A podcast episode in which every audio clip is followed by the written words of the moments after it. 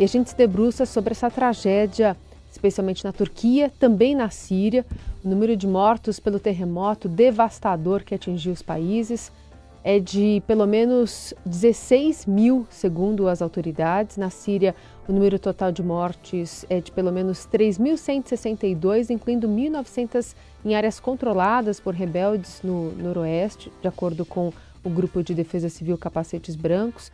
Cerca de 1.200 mortes foram registradas em partes do país controladas pelo governo, de acordo com a mídia estatal síria.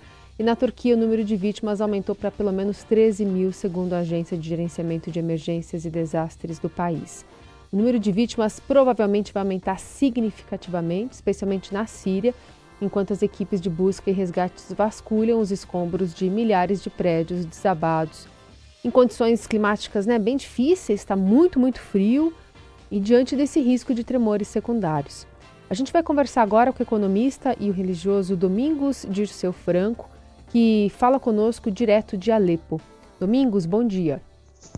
Oi, bom dia, bom dia, bom... obrigado por essa oportunidade de Obrigada. fazer com que a voz né, do, do sofrimento do povo sírio possa chegar a um número maior de pessoas. Obrigado. Obrigada também por você dispor aí conversar conosco. Primeiro, queria saber como é que você está, é, como é que você está é, lidando com essa dificuldade toda aí em relação à sua presença na Síria já há três anos. Então, é difícil até você colocar a situação assim, traduzir em palavras, né? Hoje já estamos praticamente agora a 80 horas, né, do, do primeiro tremor, né, que aconteceu na segunda-feira.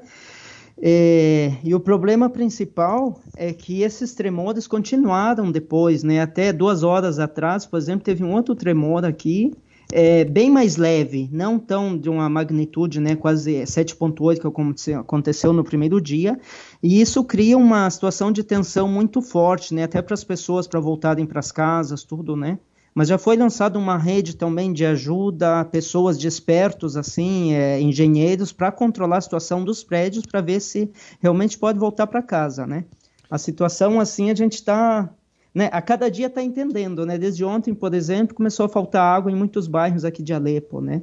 E foi uma experiência, assim, você pensa ao primeiro momento, né, quando aconteceu às 4h17 da manhã, assim, eu fui o primeiro que acordei aqui em casa, né, da comunidade, foi assim, ontem conversei com um jovem, né, ele me dizia, parece uma cena do, do Titanic, ou então do 11 de setembro, e aquele minuto que eu vivi, para mim, foi, talvez, não tem nem como expressar, mas talvez um minuto mais difícil, né, eu moro em um prédio de sete andares, no térreo, né? Então você via todo o prédio balançar, né? Lampadários, tudo. Então, em 20 segundos, você tentar acordar os outros, sair de casa, estava chovendo com frio e não sabia o que poderia acontecer. Mas a impressão é que tudo, todo o prédio ia cair em cima de você, né? Então, mas essa, esse momento duro, graças a Deus, já passou, né? Eu levei 48 horas para dormir depois, porque como seguiram outros tremores também, né? É, mas graças a Deus, aos poucos, a situação está se normalizando, entre aspas, né? Sim. É, Domingos, é, você nos mandou inclusive ontem fotos, vídeos que a gente vai publicar aqui nas redes sociais também da, da Rádio Dourado, mas queria que você descrevesse para a gente, hoje é o quarto dia de buscas, é, quando você sai, o que, que você observa aí pelas ruas de Alepo?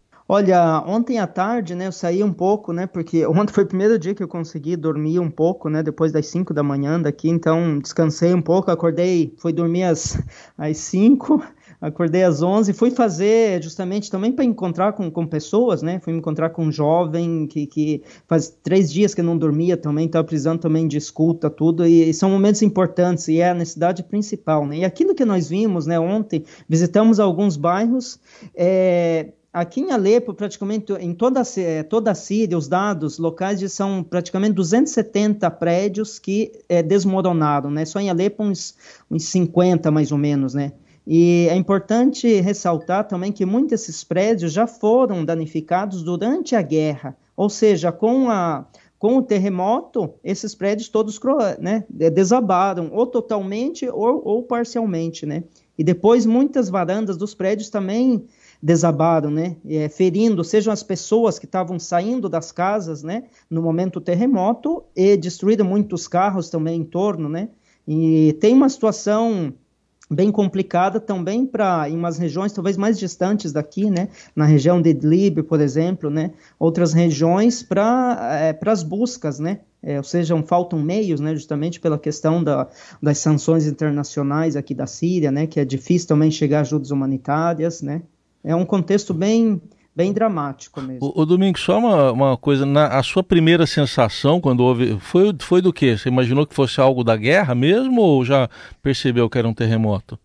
Olha, eu estou aqui há três anos. Eu já vivi situações quando cheguei aqui no, em 2019, né, antes da pandemia, né, é, rumor, é, né, barulhos de bomba. Então, nesse sentido, já estava entre aspas acostumado. Mas eu logo já a primeira impressão, eu vi que a cama se movia, né? eu já entendi em, né, no mesmo momento que era um terremoto, né, e até brincando com, né, acordei os outros, tinha um, um deles que, que da comunidade, né, que tem um sono bem pesado, né, ele até sentiu a cama que se movia, ele dizia, não, mas acho que é a máquina de lavar, né, a gente tem uma máquina de lavar que de vez em quando caminha aqui em casa, né, aí Aí eu falei, não, se não é máquina de lavar, não, é uma coisa pior, né?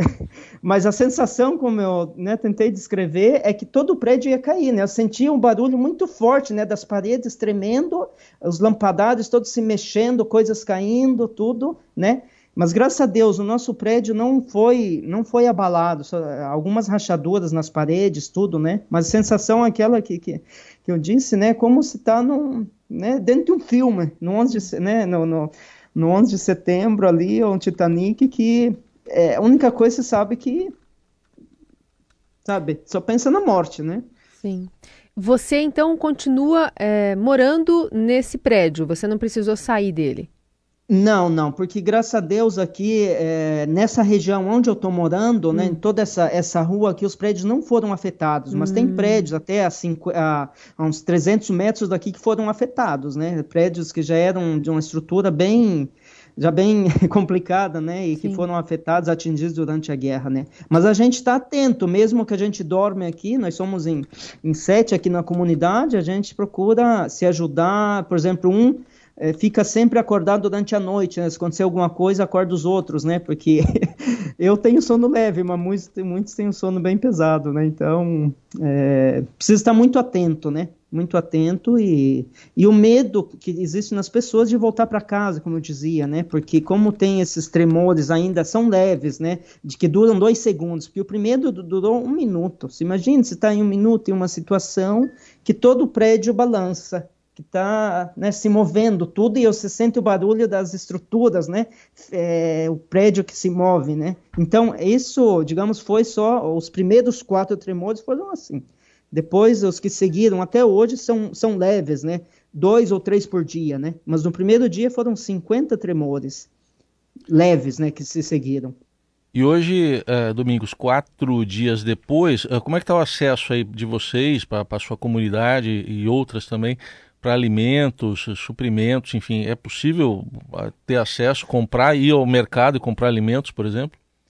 Olha, alguns mercados, praticamente os primeiros dois dias ficaram fechados, que muitos dos produtos se, né, é, toda a estrutura do supermercado foi danificada, né? Mas ainda consegue fruta, verdura, tem uh, outros mercados, né? Aqui só tem esses mercadinhos assim pequenos, né? Não tem grandes supermercados como no Brasil, né? Já tem o acesso e agora a gente está tentando entender porque desde ontem a gente não tem água aqui, né? É, no bairro onde eu tô e em outros bairros também, né? Porque toda a tubulação, imaginou, durante um terremoto é então afetada, né? Até mesmo no, né, os tubos nas paredes, então às vezes tem água que escorre das paredes, tudo, né? Mas a gente está tendo acesso, questão da alimentação ainda, claro, tem, a gente está recebendo bastante ajuda humanitária, né? Mesmo como por via do, das sanções internacionais é difícil chegar, mas já é, foram enviados vários é, aviões com ajudas humanitárias, sobretudo de alguns países, países aqui perto, né? Por exemplo, o Egito, o Iraque, tem a Armênia, a Tunísia, a China enviou ajudas humanitárias, né? A, são os países que a gente sabe, né? E por via das sanções é difícil chegar, fazer Exato. chegar. Eu ia te perguntar, né, sobre quais países estariam ajudando e que tipo de ajuda humanitária que você nota que chega por aí em forma de comida, em forma de médicos, atendimentos, equipamentos, né? Porque é, a gente está vendo uma dificuldade muito grande na Turquia de chegada de equipamentos de grande porte para fazer essa remoção de, de é, escombros para tentar pegar ainda as pessoas com vida né, embaixo deles. É, na Síria, esse tipo de, de equipamento e ajuda humanitária que seja em relação à alimentação ou médicos já chegou, está chegando? Então, o básico chegou através desse país que eu mencionei, né? Mas ajuda mais com alimentação, é, é, é, remédio, essas coisas, uhum. né? Coisas sanitárias, assim. Mas é, maquinários, por exemplo, de grande porte, não, né? Porque é muito, muito complicado. O país tenta... Porém, tem uma grande, mesmo com todo o contexto de 12 anos de guerra, né? Aqui, que uma grande pobreza, tudo. Já ontem, por exemplo, saí pelas ruas, vi que muitas dessas ruas, né? As pedras que caíram, né? Porque aqui tem, precisa é importante ressaltar também que os prédios são construídos com pedras, não com tijolo. Isso ajuda muito, é uma estrutura muito forte, né? Mas desses que, que desabaram, né, é, é, balcões, por exemplo, dos prédios, né, varanda, tudo, então já foram até, é, já conseguiram até limpar em muitas estradas, já tem o acesso, as pessoas, já, os carros já circulam, né? E como eu dizia, talvez esse fato é importante, né? Porque a, o terremoto veio agravar toda uma situação que já 12 anos a gente já vive aqui, né? Aqui, por exemplo, 90% vive abaixo da linha de pobreza. Energia elétrica é fornecida duas horas por dia aqui na Síria. Tem pessoas, né, através dos projetos sociais que nós fazemos aqui como igreja, com movimentos focolares, é, um senhor me dizia, né, que nós ajudamos ele para abrir um pequeno negócio, um mercadinho, né, que perdeu tudo durante a guerra, ele dizia, semana passada, eu tive semana passada na, no visitando ele, ele dizia, olha, nesses dias muitas famílias vêm aqui para comprar um ovo somente, ou então 100 ml de azeite, ou então 100 gramas de café, porque não conseguem, por via toda a situação, né, é, o litro de gasolina, né, só para dar um último exemplo, custa em torno aqui a 250 reais, comparando a moeda do Brasil, ou seja, 20% de um salário mínimo. O, o é, A situação é trágica, né? Sim. O detalhe é que você está falando de Alepo, que é a maior cidade da Síria. Vocês têm notícias aí de outras cidades em situação ainda pior? Olha, aqui na Síria o terremoto praticamente atingiu Alepo, né? Sobretudo Alepo e Latakia, que é no litoral, né? Alepo é o norte da Síria, né? Depois tem a cidade de Hama também, que é no centro do país, e tem uma região também aqui de Idlib, né, uma região ainda não controlada pelo governo, ali também várias, é, né, o número de vítimas são grandes ali também, né. E faltam com certeza, né, informações também, né, compartilhar os dados, etc, porque toda a situação, o contexto geopolítico é muito complexo, né, eu não, não vou entrar nesse contexto agora, né, é muito complicado, mas dá para entender, né, o porquê também que a ajuda humanitária não chega por causa da, né, dos embargos, né, como já tinha mencionado, né. Pra... E, a gente, a gente sente, claro, também, sobretudo a situação da Turquia, que foi muito pior do que aqui, né? Para fechar, Domingos, você estava falando que conversou com um jovem, né, sobrevivente, e, e você é um sacerdote, enfim, está aí com, esse, com essa missão também. É, nasceu no Paraná, mas está aí há três anos. Como é que está sendo esse trabalho de, de trazer algum conforto para essas pessoas, para esses sobreviventes, para quem perdeu as famílias? Como é que é esse trabalho de escuta que vocês fazem aí? Olha, aquilo que nós é, procuramos fazer, né? Já agradeço a oportunidade, né, é, Raíssa e Carol, né, por, por, né, por essa oportunidade de poder realmente com que a voz dos filhos do sofrimento possa ser escutada por todos, né? É, nós aqui como comunidade, né, eu no entanto sou um, um leigo consagrado, né? Não sou um, um sacerdote, né? Uhum. Nós trabalhamos, claro, no, inserido na, na realidade da igreja e aquilo que a gente procura, iluminado também à luz, né, do, do, do evangelho, dos valores universais, né? Fazer ao outro aquilo que gostaria que fosse feito a ti, né? Que é a regra de ouro que está presente em todas as religiões e está também no evangelho Evangelho. Com essa base, a gente procura se aproximar das pessoas, escutar e também com profissionalidade, né? Eu, por exemplo, trabalho em projetos de geração de renda, né? No Brasil, estudei economia na Universidade Estadual do Paraná. Então, também com essa experiência, eu já morei nove anos na Jordânia, trabalhei nove anos na Caritas, ali com os refugiados sírios, um período também em Los Angeles, com os refugiados iraquianos em Los Angeles. Então, essa experiência também de vida a gente procura colocar em comum, né? Agora há pouco, um, um irmão aqui da comunidade também foi chamado, ele é terapeuta, né? Para ajudar um centro que os salesianos, os franciscanos é, né, é, abriram ali justamente para escutar essas famílias, né? Estar uhum. tá próximo delas, né? E é aquele pouco, né? Uma pequena gota no oceano, que é aquilo que a gente faz, mas faz muito, né, para as pessoas. Muito bem. Domingos Dirceu Franco, economista religioso, trazendo um pouco desse relato tão detalhado, tão é, rico para a gente entender melhor essa situação na Síria, como ele reforçou, né? 12 anos já em guerra, então é uma situação de mazela sobre outra mazela. Obrigada pela, pela conversa, até a próxima.